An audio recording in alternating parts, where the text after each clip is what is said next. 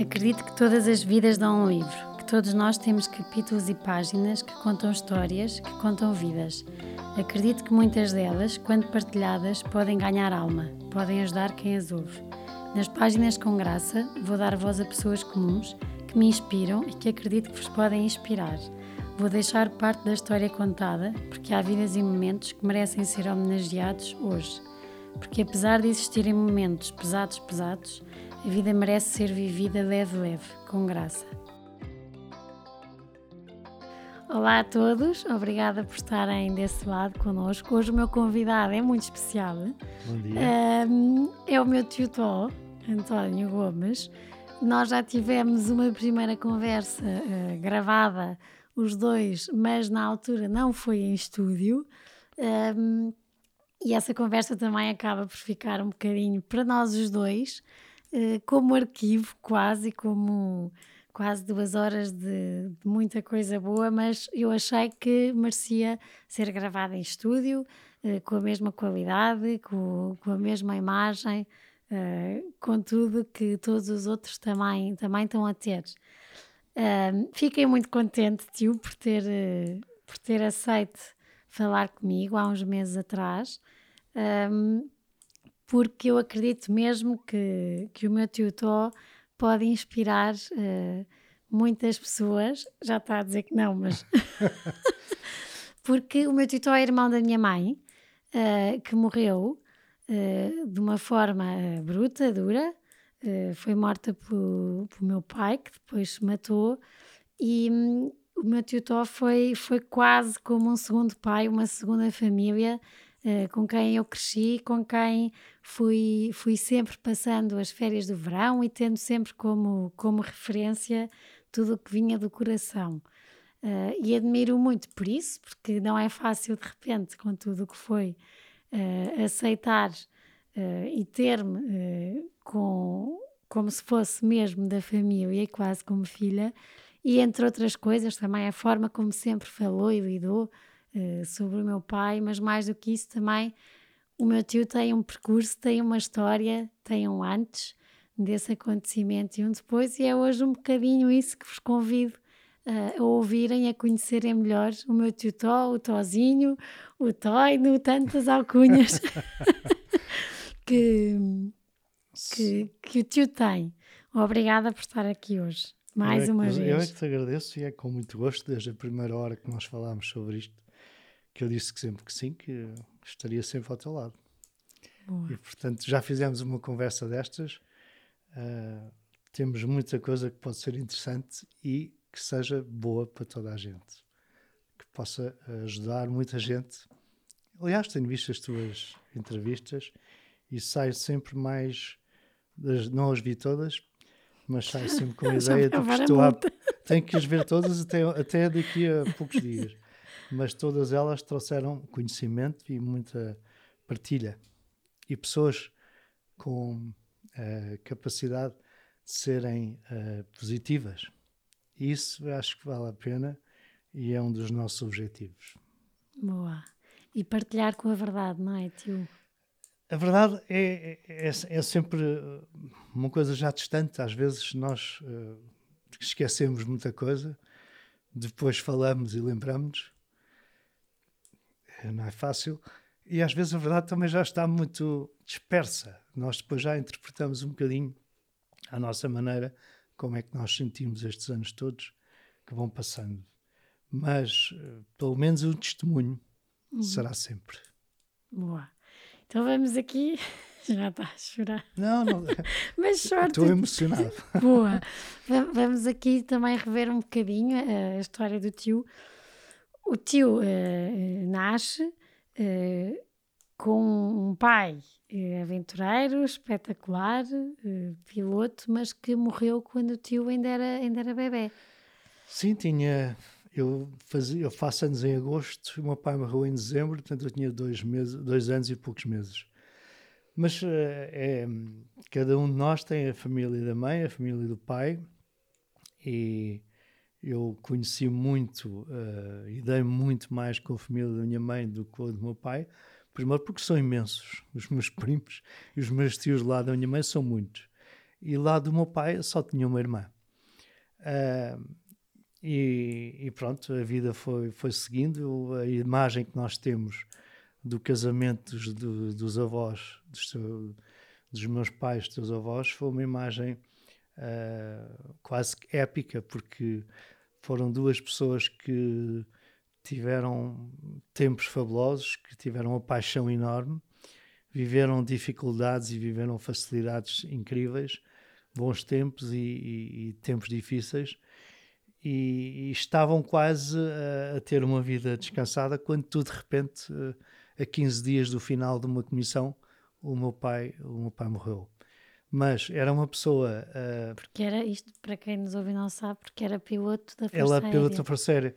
Teve uma carreira brilhante porque fez parte dos primeiros pilotos da Força Aérea que foram aos Estados Unidos fazer um curso de jatos. E foram cinco ou seis. Todos os outros foram brilhantes oficiais, mesmo já depois do 25 de Abril, aliás, nesta altura.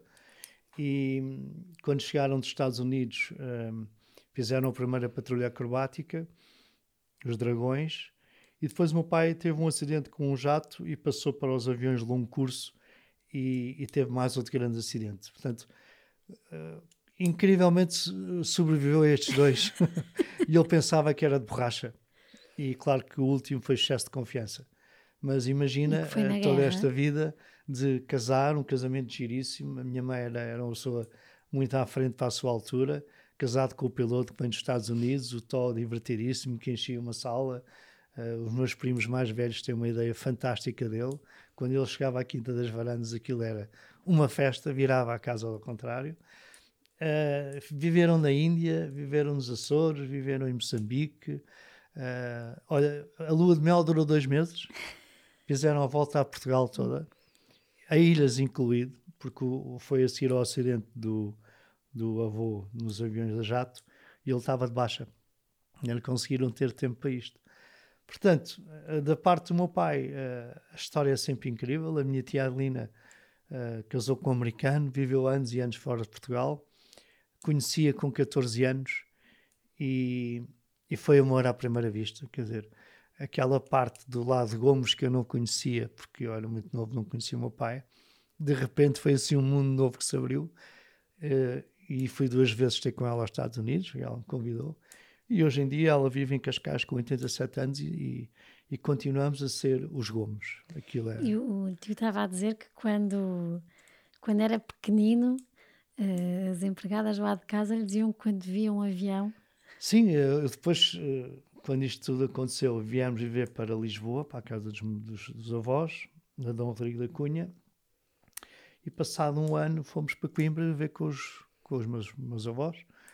E na altura tinha 3 anos e picos e até à altura dos 5, 6 anos que eu me lembro uh, uh, quando passava um avião eu dizia pai, pai, pai e aquilo ficou mas não era uma coisa que se dissesse ah, o Tó tinha esta, não, não quem me contava eram as empregadas era a Ninhã, a Bá pessoas muito... E hoje em dia quando vê um avião? É uma paixão enorme é uma paixão enorme nos aviões. Tenho, hoje em Mas dia, no, no digital, pertenço ao grupo da Força Aérea. Uh, tenho pessoas que conhecem o meu pai da altura que me disseram coisas fabulosas. Tive a sorte ao longo da vida ser amigo dos amigos do, do, dos amigos do meu pai. Tenho histórias incríveis uh, do nada e, portanto, uma recordação, não o tendo conhecido, consegui ao, ao longo da vida fazer a minha imagem dele, a minha representação dele, mas com testemunhos reais. Isso é tão giro. Porque é verdade, o, o tio, eh, quando fala do avô, parece que viveu com o avô eh, uma vida. Sim. Porque é, sabe as histórias todas, sabe os é detalhes é todos e consegue. Não é sorte, foi à procura de. É, é, é sorte, eu vou-te contar, olha, dois episódios rápidos, para não demorar muito tempo, mas se demorar, eu peço para avançar. Para avançar. Mas só esta história que é incrível. Eu chego aos Açores, já trabalhava na Nestlé, e tinha um avião atrasado sete horas, ainda terceira. E vou à Praia da Vitória, porque havia lá um sítio que era o bar de oficiais. E eu cheguei lá e aquilo estava fechado. E de repente eu espreitei e veio um senhor abre a porta e perguntou-me: o que é que o senhor vem aqui fazer? Olha, pensava que estava aberto, tinha aqui tomar um café porque o avião está atrasado. Mas se tem alguma coisa a ver com a farceira? Não, não, o meu pai é que era piloto. Ah, sim, então como é que chamava o seu, chamava o seu pai? Ah, era o Major Santos Gomes. Ele abre a porta e diz assim: só favor, sente-se. Aconteceu alguma coisa? Só favor, sente-se. Bem, vem Caracas, vem tudo que possa imaginar. Disse, mas vamos saber porque é que isto está a acontecer. Eu digo é que em 59 o seu, o seu, eu, era encarregado da manutenção dos aviões na Ilha do Sal, em Cabo Verde. O seu pai passava ciclicamente, era meu amigo, e eu disse-lhe que ia casar. E ele não faz mais nada. Dá-me um conto reis, na altura era muito dinheiro. Fiquei sempre em dívida com isso. De maneira que agora o senhor vai, vai, vai aqui almoçar. Depois fomos para a base aérea, para o bar de oficiais, bar de sargentos. Toda a gente conhecia o meu pai. Portanto, estás a ver, era impossível eu não sentir não isto. Não sentir, que bom. E depois, durante a vida, porque esteve na, na Quinta das Varandas, cresceu com os seus avós. Sim, meu, depois os meus avós foram uma inspiração para mim, que vivi, vivi com eles, e para os meus irmãos e para os meus primos. Quer dizer, hoje em dia, eh, os meus avós tiveram 33 netos em 20 anos e nós, os 33, temos uma admiração tremenda pelo avô Vasco e a avó Flora, que conseguiram uh, ter uma casa sempre aberta para todos. Com a Casa da Granja fazia-se ali um triângulo entre Coimbra, a Casa da Granja uh, e, e, a casa deles, portanto estava sempre aberta. E o tio também era uma inspiração para os primos mais novos. Era, era um reguila. Um acrobata era, que fazia era tudo, natural. que ganhava tudo, que se atirava do teto para Sim. a fonte. Era, era muito fácil porque eu era o natural da quinta, eu vivia lá. Portanto, era mais fácil para mim uh, ter as era coisas. Era o fixe. Hã? Se os mais novos dessem com, com o tozinho, tinham o verão garantido. É, mais ou menos. Nós, nós tínhamos imensas bicicletas, tínhamos o tanque, quer dizer, era uma diversão enorme. Uh, era aquela coisa do termo do uh, subir às árvores. Nós subíamos às árvores, à noite o, a água do banho estava preta.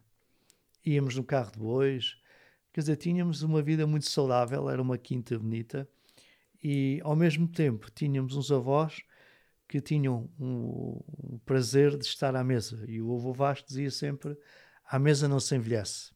Portanto, havia sempre uma disputa enorme para alguém que pudesse ficar à mesa porque eram tempos em que uh, havia 16 pessoas e havia uma conversa.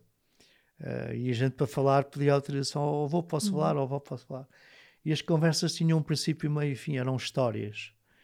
E, e esse, esse, prazer com os meus avós ficou para todos os primos. E, e é, uma, é com certeza uma, uma situação que me marcou muito. Vivi mais tempo com os meus avós do que vivi sequer com o meu pai. Mas pronto, a minha mãe também estava presente, também foi uma tia que é um, fez em 24 de outubro, uh, fazia 88 anos, e todos os meus primos são unânimes, era a tia fixa, era a tia fantástica, e portanto era uma pessoa que apesar de todo o seu sofrimento. Porque ela nunca se recompôs da morte do avô, mas estava sempre presente e que sempre com um espírito alegre. E era, eu lembro que a, a avó Coitada, Muita não conseguiu coisa, sobreviver a isto. Os todos que tinha na, na, na, carteira também. Via uma beatazinha ou um cigarrozinho e ninguém agarrava. Ia tudo, ia tudo. Ia tudo. E, e diga uma coisa, tio, isto depois esteve lá, esteve em Coimbra, teve a sorte de crescer uh, com, com, os seus avós. Uh, como é que se deu a entrada depois e a mudança Uh, nisto estão sempre os quatro irmãos, o tio Vasco, a tia Zeca, a minha mãe e o tio. Sim, houve ali uma altura que foi muito difícil para o tio Vasco, porque nós viemos de Moçambique, tivemos um ano em Lisboa, depois fomos para Coimbra e o Vasco julgo que fez dois anos, terceira e quarta classe, ou só um ano, e veio para o Colégio Militar. E eu acho que foi bastante duro para ele, porque teve cinco anos praticamente a ir a casa só nas férias. E nós em Coimbra. Uh, isso marcou muito. Foi, na altura as coisas aconteciam assim. Depois viemos ver para Passos Arcos uh, e já apanhámos uh, dois anos juntos no Colégio Militar e, e, isso já foi bastante melhor para ele. E o tio Mas, gostou do Colégio Militar? O Colégio Militar é daquelas coisas que tem os seus tempos. O tempo que eu vivi não é igual ao tempo de hoje. Uhum uh, nunca me passou pela cabeça uh, não gostar ou não acabar o colégio militar porque uh, o que ele ensina era gratuito para, para a minha mãe. Portanto, aquilo para nós era uma missão, não havia. É claro que depois, passados os dois primeiros anos, em que começamos a crescer e ter amizades mais sólidas, o colégio é tudo. E hoje, hoje em dia, continua a ser. Dizer, que números é que ainda se lembra? De? Que números é que ainda se lembra? De todos. Dos os seus amigos. Curso. Os do meu curso lembro-me os, os, nomes, os números todos, mas tem uma coisa os que engraçada. Ficaram. Hã? Os amigos que ficaram, os números que ficaram. 167, 443, uh, o, o 369, o, o, o 99, Pronto, o 97. o código. E esses todos depois têm um nome que nós, quando chegamos ao sétimo ano, agora já são oito, já sabemos o nome de todos de cor. E as alcunhas, sobretudo. E as alcunhas eram, era, era talvez a maneira mais fácil de relembrar alguém. E eu gostava de meter alcunhas a muita gente. Na brincadeira gozão, do trocismo. Era? era muito trocista. era muito trocista. E pus alcunhas a vários. E, essas coisas ficam para a vida, porque uh, ainda hoje, quando nos encontramos, as histórias de há 40 e tal anos, quase 50, às vezes basta dizer o início da história já estamos todos a rir. Mas são os amigos que nós conhecemos bem, são pessoas com quem nós podemos contar. Evidentemente, pois cada um tem a sua vida e, e, nem todos têm a sorte de ter uma vida boa. Alguns têm uma vida mais complicada, mas uh, com os meios digitais hoje em dia sabemos sempre. E na altura era namoradeiro, tipo que havia, não é o chá ou o baile? Sim, mas eu não, era, eu não, Não tinha era? muita sorte nessas coisas. Eu era mais divertir, uh, brincar com as coisas. Uh, não era de todo.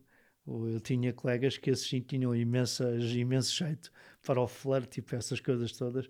Eu era mais divertido e bebia uns copos e tal, e umas graças, mas na altura do colégio ainda era muito miúdo para mim. Eu acabei o colégio com 15 anos. Entrei com 10, 10 não, acabei com 15 em agosto, em, em julho, fiz 16 em agosto. Era muito miúdo, adorava futebol, era, era muito do desporto. E na altura, só depois do colégio, é que comecei a, a sair mais, a ter um grupo de amigos diferentes em Passo de Arcos, mas uh, era, era, muito, era muito miúdo ainda. Tinha uns amigos que eram mais despachados que eu. e diga-me uma coisa, tio, uh, nesses anos todos, mudança para Passo de Arcos, tudo, eram quatro irmãos. Dos quatro irmãos, uh, havia alguma relação especial? a tua mãe era, era, era a pessoa com quem eu tinha explicações, aos 14 anos começou, meus 14 anos começou a namorar com o teu pai e eu passava a vida com eles. Uma cena de ciúmes quando eu me apercebi que o teu pai eu namorava a minha mãe, a, a minha irmã, e todos perceberam bem, a ligação do Tó e o Zé, com todo o amor que ele tinha pela João e por mim, começou-me a levar para todo lado com eles. Na que andei anos e anos atrás deles, com os pecados, para a Graciosa, para o Valongo, e portanto tivemos uma relação muito, muito próxima. Passei talvez uns sete ou oito meses seguidos na Idanha com eles, trabalhar no campo, no tabaco, uh, e, e, portanto, mais do que ser só ao fim de semana, tive uma ligação muito próxima uh, no casamento deles. E quando vocês nasceram, tinham uma grande amizade pelo teu pai e pela, pela tua mãe, claro. Mas foi sempre mais próxima. Gostava muito dos meus irmãos, uh, claro, a Zeca ainda hoje é viva, uh, cada, cada um tem a sua vida, mas uh, quer dizer, é impensável não gostar dela. As saudades do Vasco, que também morreu em circunstâncias completamente descabidas, com, com a malária, que é uma coisa tremenda mas tenho saudades e quem me dera tê-los hoje, como muitas vezes eu te digo, tê-los hoje aqui com a idade que eles têm agora, que teriam agora. Qual é que é a melhor memória que o tio guarda com a mãe? Com a minha mãe, sua irmã.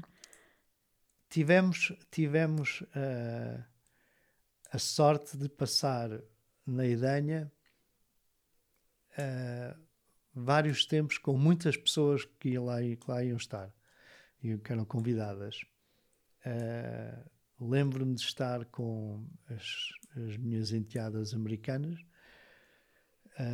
passarmos 15 dias simplesmente maravilhosos, uh, com uma amizade, com uma, uma, com uma maneira de estar, íamos cozinhar, íamos para a barra, e é uma felicidade enorme.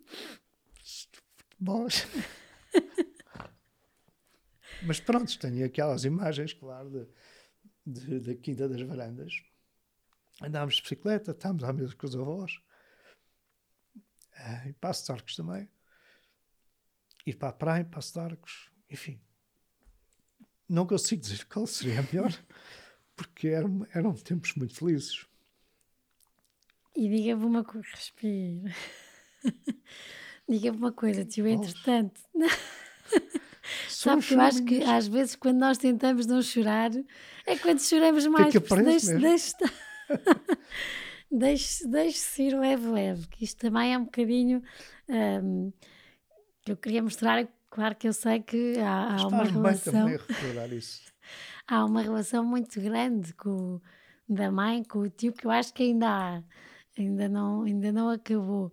Eh, e por isso é que é, é, era um bocadinho do, do de reviver e, e, e, mostrar também a quem nos ouve que houve aí uma, uma havia uma grande amizade, uma grande cumplicidade entre os dois.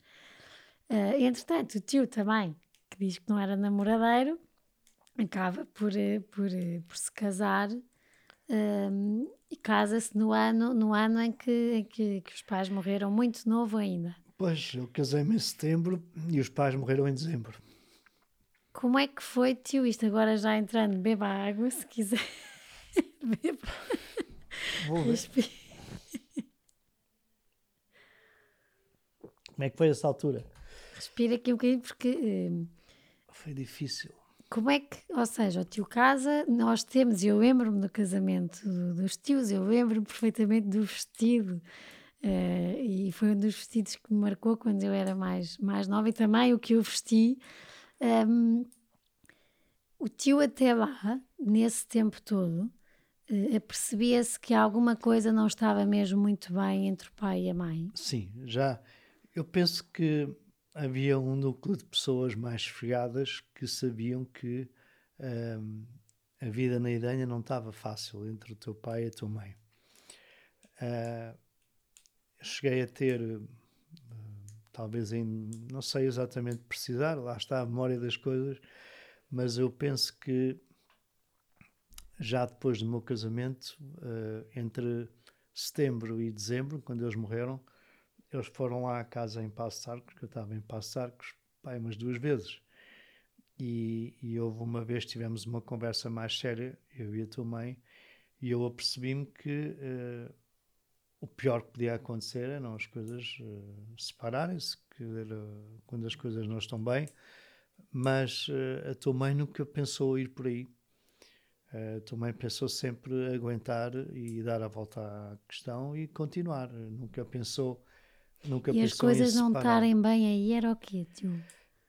Um, eu já me estava a perceber uh, e sabia que o teu pai tinha consultas psiquiátricas mas quer dizer, uh, eu também às vezes me posso sentir em baixo e se for uma consulta ou tiver um processo de consultas, não me parece que seja uh, uma coisa que hoje em dia já não se perceba que é normal. Naquela altura podia não ser tão normal, havia pessoas que tinham algum preconceito com isso, mas quer dizer, nunca, nunca ninguém imaginaria qualquer coisa do que fosse, que fosse acontecer foi um choque tremendo. Porque... Como é que o tio soube? Olha, tinha almoçado nesse dia uh, nas Amoreiras, estava na Nestlé na Artilharia 1, e quando cheguei ao escritório, uh, a Alexandrina, que era a secretária, ela não se importa que eu diga o nome, disse-me que eu tinha que ligar para casa. E foi a, a Tiana que me disse para ir para casa rapidamente uh, porque tinha acontecido e eu perguntei, mas é a mãe, a minha mãe? E, e pronto, ela não disse. E eu cheguei a casa e, e a Tiana disse-me: Olha, houve um acidente de automóvel e os Eias já morreram.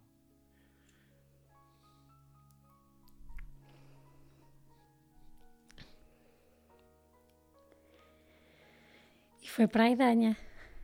depois, a tia Zeca veio, veio lá para casa e falámos para a Idanha. Uh, e entretanto o tio Vasco também apareceu lá em casa uh, e eu e a tia Zeca uh, decidimos ir para a Edanha nessa, nessa tarde. Uh, chegámos à Edanha à hora de jantar. E viram algum acidente? E o Vasco foi no dia a seguir, apareceu lá às 10 da manhã do dia a seguir. Viram algum acidente pelo caminho? E, e portanto, é essa situação, nós fomos a ver, terá alguma coisa, vimos algum carro, não vimos nada e só nos apercebemos que não era assim no dia a seguir. Quando chegaram, ninguém vos disse nada. Sobre a situação em si, ninguém nos disse nada. Pronto, eu posso compreender, uh, uh, mas pronto, uh, nós todos gostamos que nos digam a verdade e a gente faz o que quer da verdade. Foi uma situação um pouco. E no dia a seguir, quando soube, foi por alguém? No dia a seguir vamos tomar um pequeno almoço à, à Idanha com o tio Vasco e, e apercebemos no café que havia ali uma certa agitação e, e, começámos a ouvir as pessoas a falar e percebemos que não era exatamente um acidente de automóvel. Depois, o tio Vasco teve a coragem de ir ver, ir ver a, a João José, eu não consegui, e, e voltámos a, a, casa na Idanha e, e, aí toda a gente percebeu que nós já sabíamos. Uh, foram umas horas muito complicadas. Tiveram eu... colo? Hã? Tiveram colo de quem lá estava? Sabes que uh, uh, quando temos numa, numa Idanha 50 pessoas numa sala e pessoas muito diferentes e nem, nem todas se conhecem, Uh, não é fácil.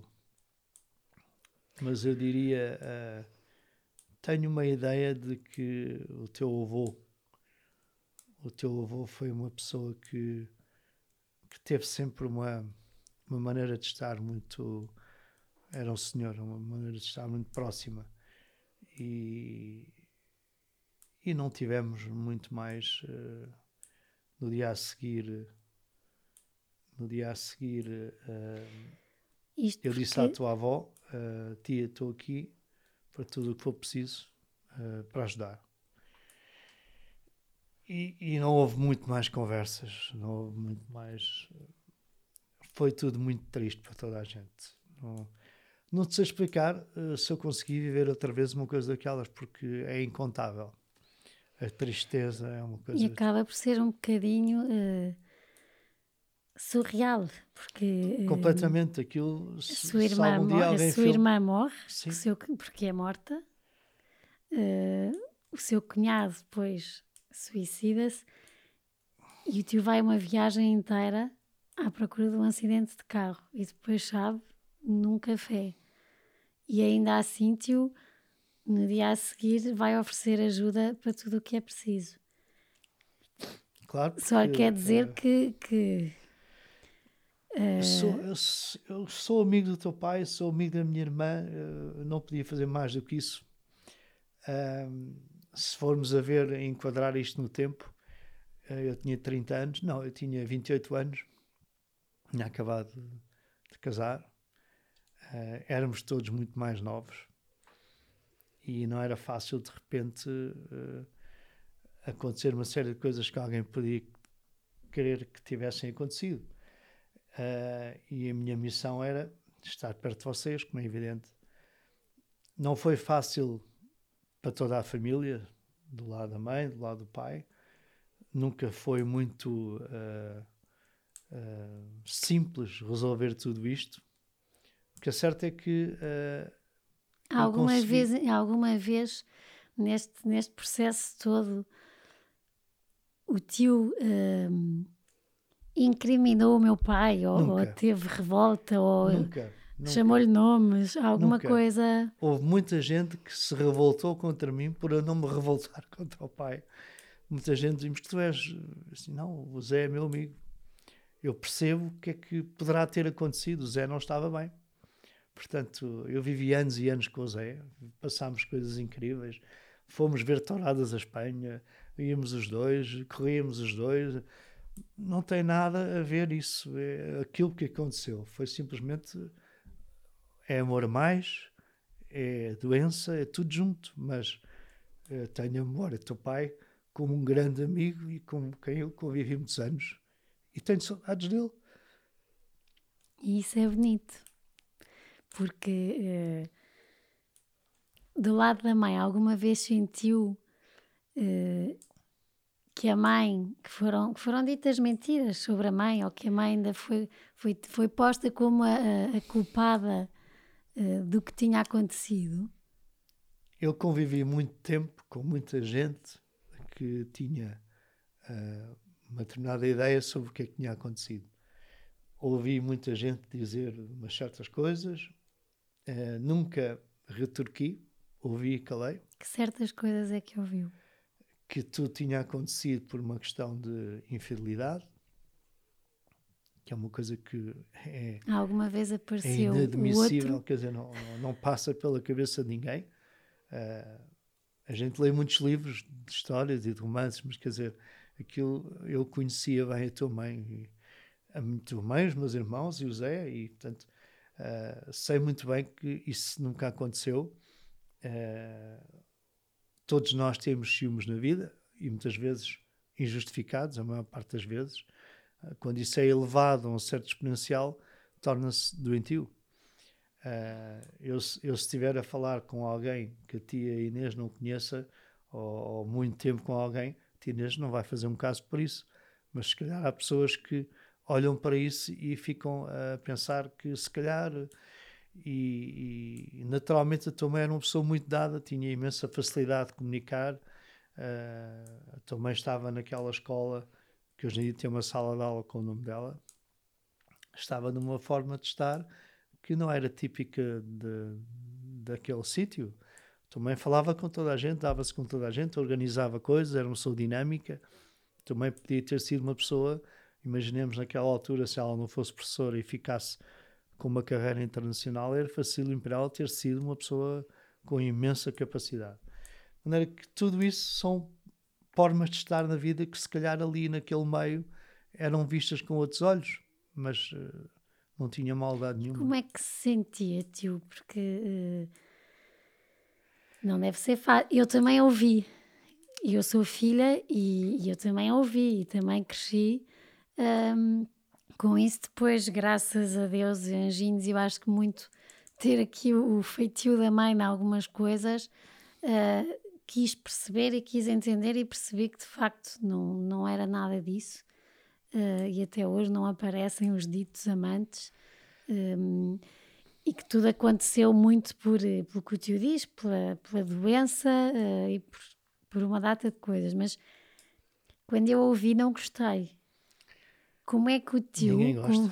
Ninguém gosta. Ninguém gosta, mas como a é que questão... eu ia dizer? Eu, eu tenho a primeira voz, eu pude, na, naquela altura, Sim. pude repostar, porque já tinha a minha vida, porque não iam fazer ou com que eu abdicasse alguma coisa ou não. Isso depois é outro conto, mas era eu que estava ali a ouvir e podia. O tio tinha 28 anos, eram outras pessoas que, que lhe estavam a dizer isso. Como é, é que, que gera isso tudo da maneira como geriu? Ou se calma? Ou se ficou sempre aí alguma, alguma vontade de um dia, um dia eu tenho de defender a minha irmã? Um, se calhar o dia é tens de pôr na balança uma série de coisas. Um, para mim era inegociável deixar de estar convosco. Uh, deixar de estar com os teus avós, deixar de estar com os teus tios, deixar de estar com toda a gente uh, que tinha a ver com a situação por causa de uh, começar uma situação de contraditório. Porque era o que iria acontecer. Se eu, se eu tivesse feito isso, teria com certeza uh, começado a erguer muros e barreiras e, e isso uh, distanciava-nos. E eu acho que tive que optar por uh, uma situação muito diplomática tive coragem na altura e tinha estômago. Se calhar hoje já não conseguia. Se calhar hoje, com a idade que tenho, era capaz de, de não me ter calado muitas vezes e provavelmente uh, com a idade que eu tenho já não afetaria muito. Naquela altura era impensável para mim porque não conseguia estar longe, quer dizer, era pronto, havia havia havia sempre uh, toda a gente queria estar convosco, não era fácil o tempo que nós tínhamos para distribuir por toda a gente. Uh, tivemos sempre algumas quesilhas, as tomadas de decisão, nós íamos de férias e muitas vezes estávamos menos tempo com o lado da minha família. Uh, tudo isso não foi fácil de gerir. Uh, hoje em dia, eu digo sempre que há uma altura na vida em que todos têm, têm maneira de começar a pensar por si. Uh, e há alturas em que isto às vezes parece não quer dizer nada, mas hoje já temos todos uma certa maturidade para pensar que isto tem muito amor no meio disto tudo, é muito. E está na altura das pessoas uh, voltarem um bocadinho atrás e pensarem o que é que é importante. E na altura o que é que foi importante, tio? Foi importante eu manter convosco vocês são quase que irmãs dos meus filhos. São irmãs, são mesmo irmãs. Não faço ideia o que é que eu ia dizer, mas vocês eh, e, e o Zé Maria Maria dão-se como irmãos. Uh, tem os tios, a tia, Zeca, enfim, tudo se foi compondo. E isso é o mais importante. Eu não, não sei, na altura, uh, a dor é muito grande, é muito mais difícil de pensar porque o sentimento de perda não foi embora. Fica. Todos os dias. Mesmo depois da aceitação, é uma saudade tremenda. Que se vai vivendo, não é? Nunca mais vai embora. E que vai conseguindo gerir uns dias melhor que outros. Quer dizer, já está, já está no, no modo de. Já as, os, o trem já está feito, as linhas estão feitas, não vai mudar muito, porque nós já aceitamos, não é? Uh, agora, a alegria toda é ver o que vem a seguir, é ver-vos a crescer, ver-vos a ter filhos. Tudo isso é muito bonito. E diga-me uma coisa, isto que tu está a dizer é mesmo verdade. Eu senti-me em casa do, dos tios eh, era sempre onde eu tinha colo, eh, onde eu ia, onde eu estava bem. Claro que depois há férias mais divertidas e menos divertidas que outras, umas que nos marcam mais, mas era muito. O, Mia comeu o primeiro gelado connosco, a Maria João. Nós andávamos sempre eh, e era, era somos uma família, são, somos. O Mia para mim é meu irmão e a, e a Maria é a minha irmã. E isso é único isso é único porque Sim. convém dizer que nós estávamos a 200 e tal quilómetros uh, de distância uns dos outros, uh, passava com o tio o mês de julho, uh, Natal, se calhar vinhamos cá uns dias e havia uma ligação gigante, porque eu lembro quando chegava ao São Martinho, e eu adorava São Martinho, ficava sempre ali um dia a chorar com saudades e, e Sim, os elos, os elos foram sempre muito fortes e conseguimos. E isso é que é a gente dizer que conseguimos. E ainda hoje, uh, o tio, quando eu preciso de alguma coisa, uh, ou para rir ou para chorar, mas muito séria, eu sei que é o tio que eu ligo, que digo aquelas coisas que se calhar só se diz a uma mãe, uh, porque não vai contar às amigas, nem vai, até posso estar a dizer a geneira, mas o tio, eu digo, o tio ouve, aconselho ou não, mas eu sei que se no dia a seguir a minha decisão já tiver sido a oposta da que tinha dito, continuamos na mesma uh, e fica entre nós os dois. E é muito gira essa relação, porque depois o tio também faz comigo. Faço contigo. Sabes que os, os relacionamentos uh, têm sempre uma característica que é as pessoas com quem podemos contar. Inflexivelmente, não é? Uh, há pessoas que conseguem fazer isto e, e acho que é a, a felicidade dos relacionamentos é nós sabermos com quem é que contamos, quais são as pessoas que estão lá quando for preciso, para dar o tal call. Uh, basta uma palavra às vezes. E, e, isso eu consigo convosco, consigo contigo. Uh, E, e é uma, uma felicidade pergunta. enorme. Tio que estava aqui, que já, porque entretanto, quem na altura eh, eu não soube, também era miúda e percebia-se que não me tivessem dito com 5 anos como é, que, como é que os meus pais tinham morrido. Era, foi uma explosão, uma coisa para ir para uma caçada, mas eu lembro-me que depois foi numa viagem de carro com o tio a ir, a ir, a ir para casa que o tio teve que nos percebeu-se Sim. e eh, teve que nos contar. eh, depois de termos estado em férias, eu me aperceber das vossas histórias na escola, eu me aperceber e pensar sobre o assunto, elas não podem estar mais tempo sem saber a verdade. E, bem ou mal, se foi a altura certa ou não, eu não consegui, eh, não consegui ficar calado. E contei-vos e disse, não sei se, se vocês ficaram muito marcadas por isso, não sei exatamente os termos que eu usei, já não me lembro, mas sei que não conseguia mais que vocês vivessem numa mentira eh, que não sabiam. E, portanto, quando toda a gente já sabia à volta, os vossos colegas de turma, tudo. E, portanto, eu achei que, bom, isto agora é um risco, mas quer dizer, este é um passo que não pode deixar de ser dado.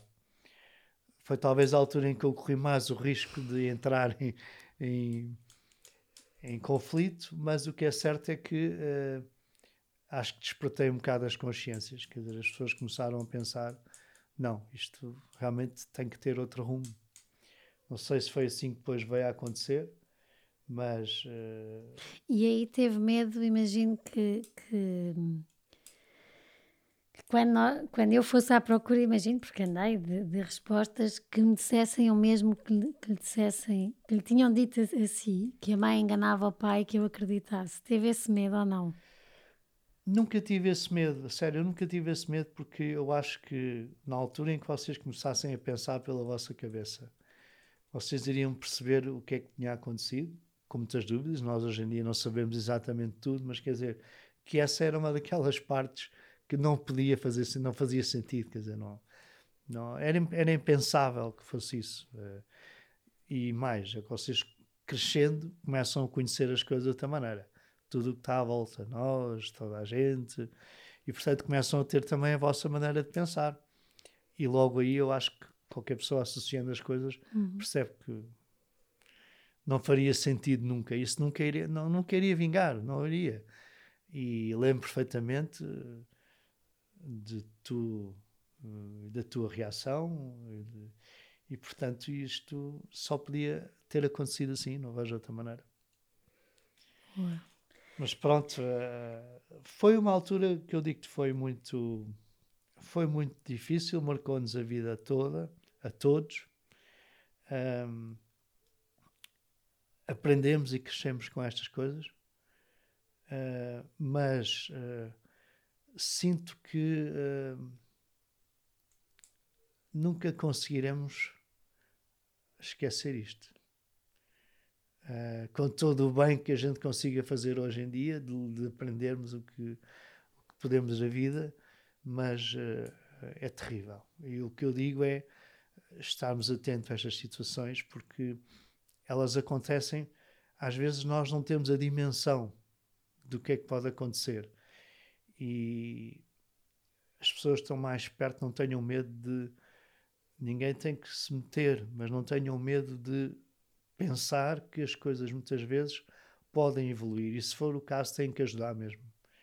É isso porque uh, todos os anos morrem 30 mulheres, mais até em Portugal. Uh, isto não pode continuar, quer dizer, as pessoas têm que. Quando vê as notícias, lembra-se da mãe?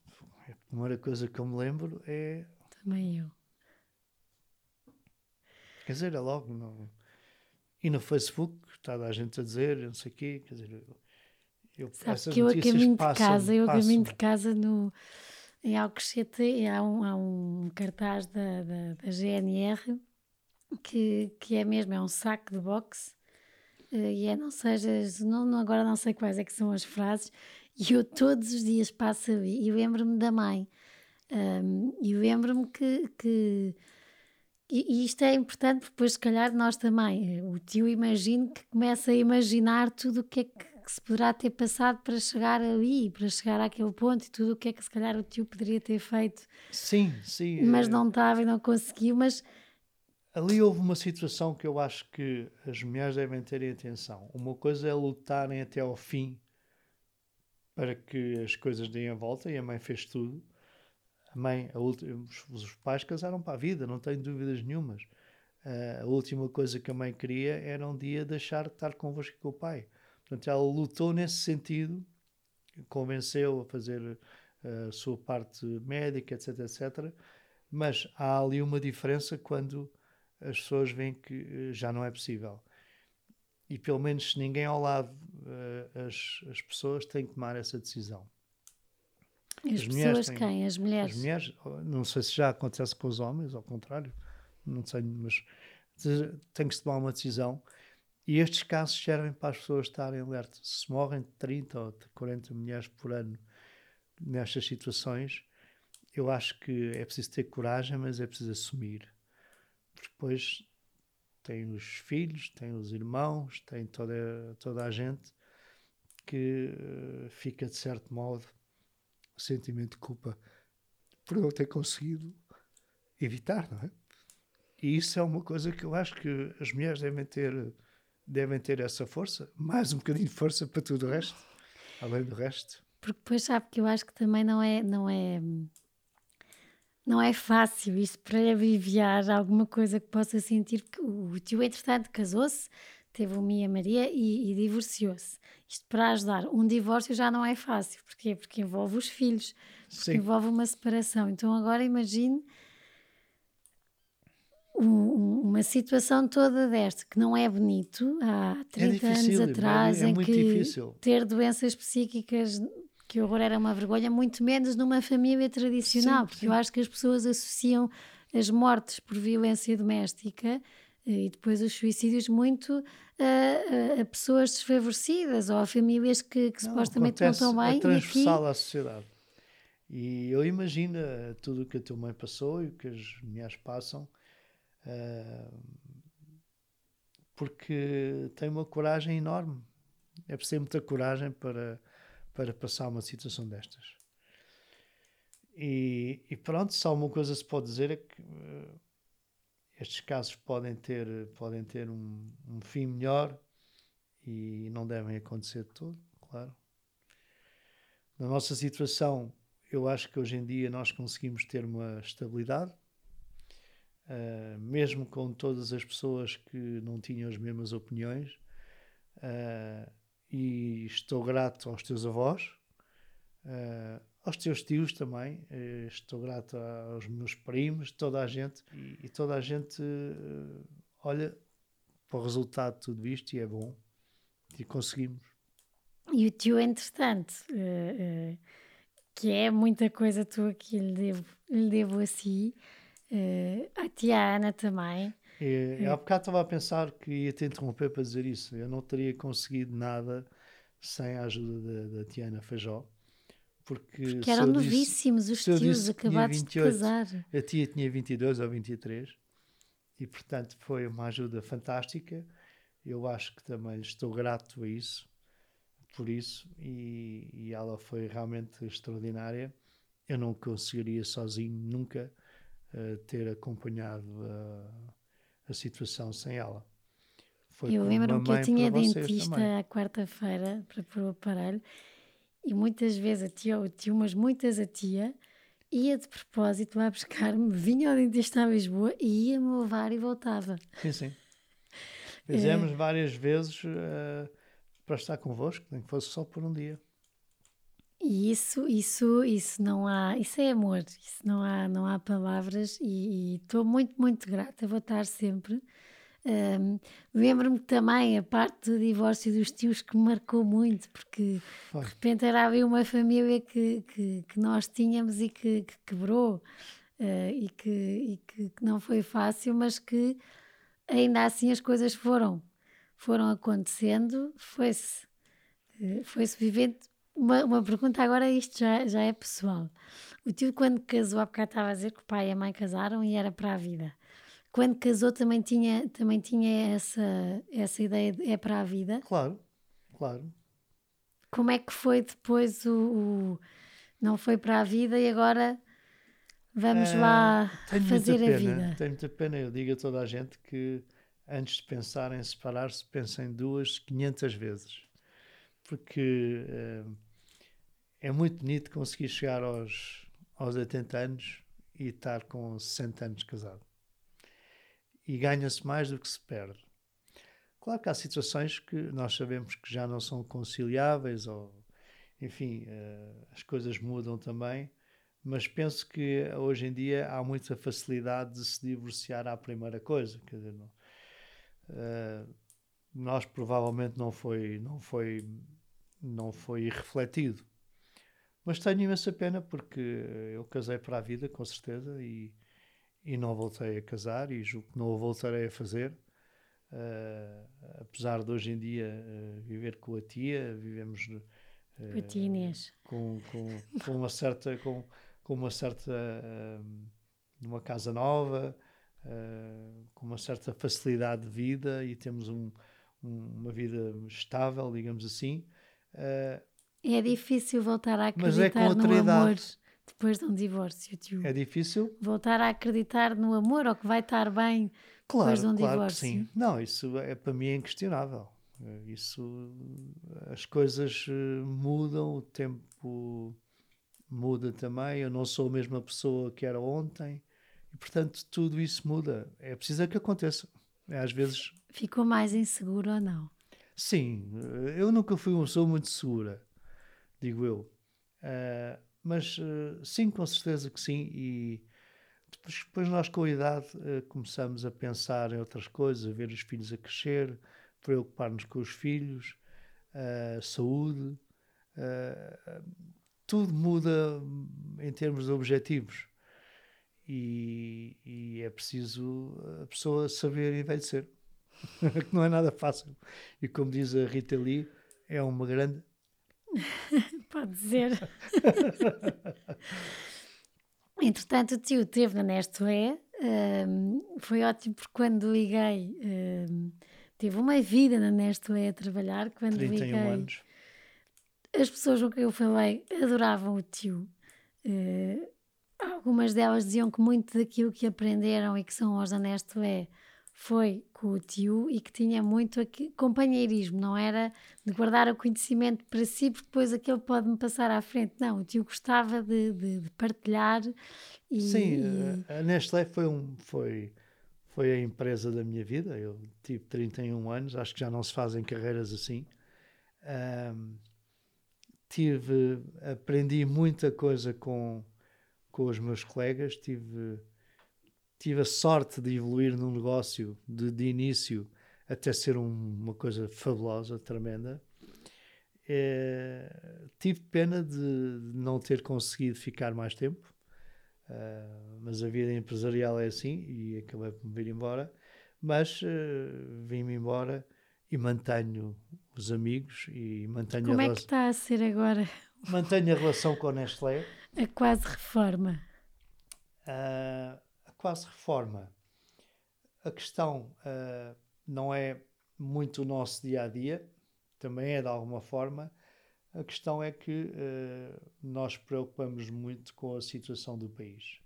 Eu vivo imenso hoje em dia, eu vivi o 25 de Abril, uh, hoje em dia tenho, tenho um certo hobby de acompanhar a evolução e, e porque me preocupa a vossa geração e a dos meus netos. E Gostava e portanto a questão, a questão que se põe, quero ter, Imagina mas eu tio. quase que os considero meus netos, tudo, toda a malta que vai nascendo. Mas uh, a questão é que uh, o que vai acontecer daqui a 10 anos nós não sabemos. E eu, se viver mais 20 anos, posso estar 10 anos sem reforma, que é uma grande chatice. e esse é o problema. Mas enfim, esses, esses são outros problemas que a nossa, a nossa família sempre foi muito ligada à política, porque o pai do meu pai, eh, o avô do meu pai, foi primeiro-ministro na Primeira República, o António Maria da Silva. E da parte da Avonini, uh, somos, uh, o meu avô era, era bisneto, se não estou em erro, do Anselmo Brancamp. E a morte do meu pai em África veio trazer naquelas mentes antes do 25 de Abril a consciência de que isto era uma guerra estúpida, era uma guerra que não fazia sentido, estávamos num mundo já em evolução e, e portanto, que era preciso mudar.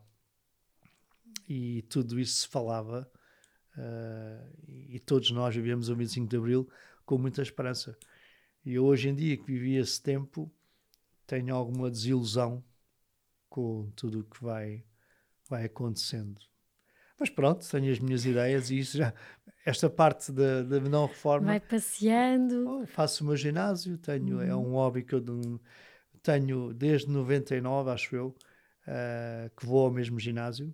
Porque tem que se criar hábitos novos, não é? Porque não, Sim, repente... repara, eu, eu, tive, tive sempre um grupo de amigos que jogavam futebol ao fim de semana. Só que há oito anos fui operado à coluna e desportos coletivos acabou. Tenho aqui quatro parafusos. É o desporto do vinho. É, o, o vinho, o, o vinho, vinho à é, mesa não o vinho é alma. O vinho é alma. se eu tiver um que escolher, uh, se eu tiver que escolher entre ou fumar ou beber, é beber. Beber, mas é assim, deixei de beber álcool, só bebo vinho. Ponto. Quer dizer, não, não há mais, não há hipótese, eu não consigo beber mais nada. Faz-me um mal tremendo e o vinho a gente aguenta bem. Portanto, no meio desta coisa de coisa, estar parado, é o ginásio, é a política, é, é, é o ginásio para compensar o vinho. É mesmo, é, é aquilo que me faz, faz-me, agarra-me à vida. Diga uma coisa, tipo, que agora já temos que acabar, passou depressa. Acho que fui boazinha, a outra nós guardamos Sim. para nós. Eu tentei, um... eu tentei acompanhar-te hoje. fui, fui, fui mais suave, suave nesta nossa conversa, mas acho que também tenho só que fazer as duas perguntas da praxe. Qual é que foi o momento mais leve, leve da vida do tio? Ou um momento leve, leve? Um momento leve, levezinho. Uh... Não sei, olha, tenho esta ideia engraçada que é eu tenho a perfeita noção do exato momento em que uh, pensei estou independente eu dependo só e só de mim. Sei exatamente onde é que foi, em que circunstâncias Sim. foi. Eu, nesse dia, dormi que nem uma pedra e disse: Não, eu tenho a minha vida. Bom. E acho que foi um momento leve, que acho que toda a gente quer ter. É quando é que tu começas a pensar por ti e quando é que tu és independente. Quando é que te sentes, não, eu faço parte da sociedade, eu sou uma pessoa responsável. Uh, esse momento foi uhum. leve e sei perfeitamente onde é que foi e quando é que foi e foi fantástico. E o mais pesado, pesado? O mais pesado, pesado. O mais pesado, eu não vivi a morte do meu pai, vivi sempre aquela falta de no Natal era a minha mãe a única viúva, todos os outros tinham pai. Uh, mas não me marcou muito, porque os meus tios eram bons tios e, e, portanto nunca da parte deles fizeram sempre o melhor. Uh, por isso apesar de eu sentir isso durante muitos anos como vocês devem ter sentido uh, não foi isso que me marcou mas é uma das coisas que eu sei que que na altura me custava. Mas uh, os teus pais foi a coisa que foi para sempre. Muito obrigada por ter estado aqui. Vamos almoçar agora. Não tens que agradecer, eu só espero que isto contribua de alguma forma para que se alguém nos vir eh, ver esta conversa, penso que não é fácil um relacionamento e as pessoas têm que ter a, já não digo só a coragem, têm que perceber que podem ser ajudadas. Uhum. E as pessoas à volta não tenham medo de ajudar. Obrigada, mesmo. Obrigada a todos.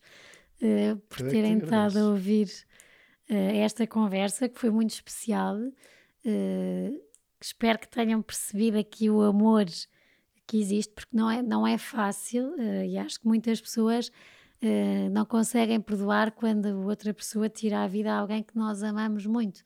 E aqui o tio é a prova de que não amava só a minha, irmã, a minha mãe, sua irmã, mas amava também o cunhado, o meu pai, porque o perdão foi e as saudades são automáticas e ao longo da vida eu cresci sempre só a ouvir falar bem do meu pai, sempre a ouvir falar do meu pai, uh, e é uma coisa muito rara que tenho sentido, porque do outro lado nem sempre acontecia isso com a minha mãe. Uh, e por isso tenho que lhe agradecer-te por ter marcado sempre pela positiva a minha vida, por ter deixado entrar o meu pai sem qualquer mágoa também nas suas histórias uh, e sempre que, que, vinha à baila, um, e por também continuar a falar uh, da mãe e a, a, imaginar como é que seria, como Fernando Pessoa diz num texto que o tio gosta muito, como imaginarmos como é que temos saudades de imaginar como é que seria agora se cá tivessem. E vamos imaginando os dois e vamos vivendo sempre juntos, lado a lado. Lado a lado. Gosto muito, muito, muito obrigada. Também gosto muito de si. Obrigado.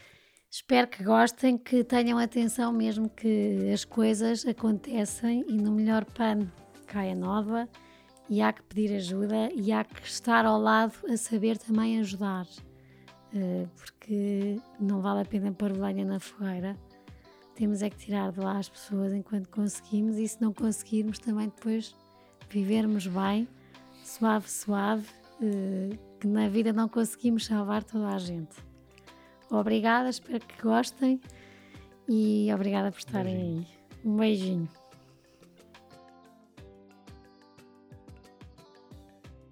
Obrigada por terem estado connosco até aqui. Eh, para terem acesso a, conteúdos exclusivos do podcast Páginas com Graça, como quem serão os convidados e saberem com antecedência, poderem fazer-lhes perguntas, eh, terem acesso a conteúdos extra que, que vamos conversar e que, que, vamos falar aqui. Eh, poderão ser patronos. Uh, a descrição está uh, no, no, perfil, como poderão e, e, e como poderão sê-lo, e será sem dúvida uma mais-valia e um grande apoio para este projeto que eu acredito e que acho que os meus convidados também gostam e que irá contar muitas histórias e que, claro, que se tiver a vossa ajuda e o vosso apoio, poderemos continuar a conversar mais e a deixar capítulos e livros contados.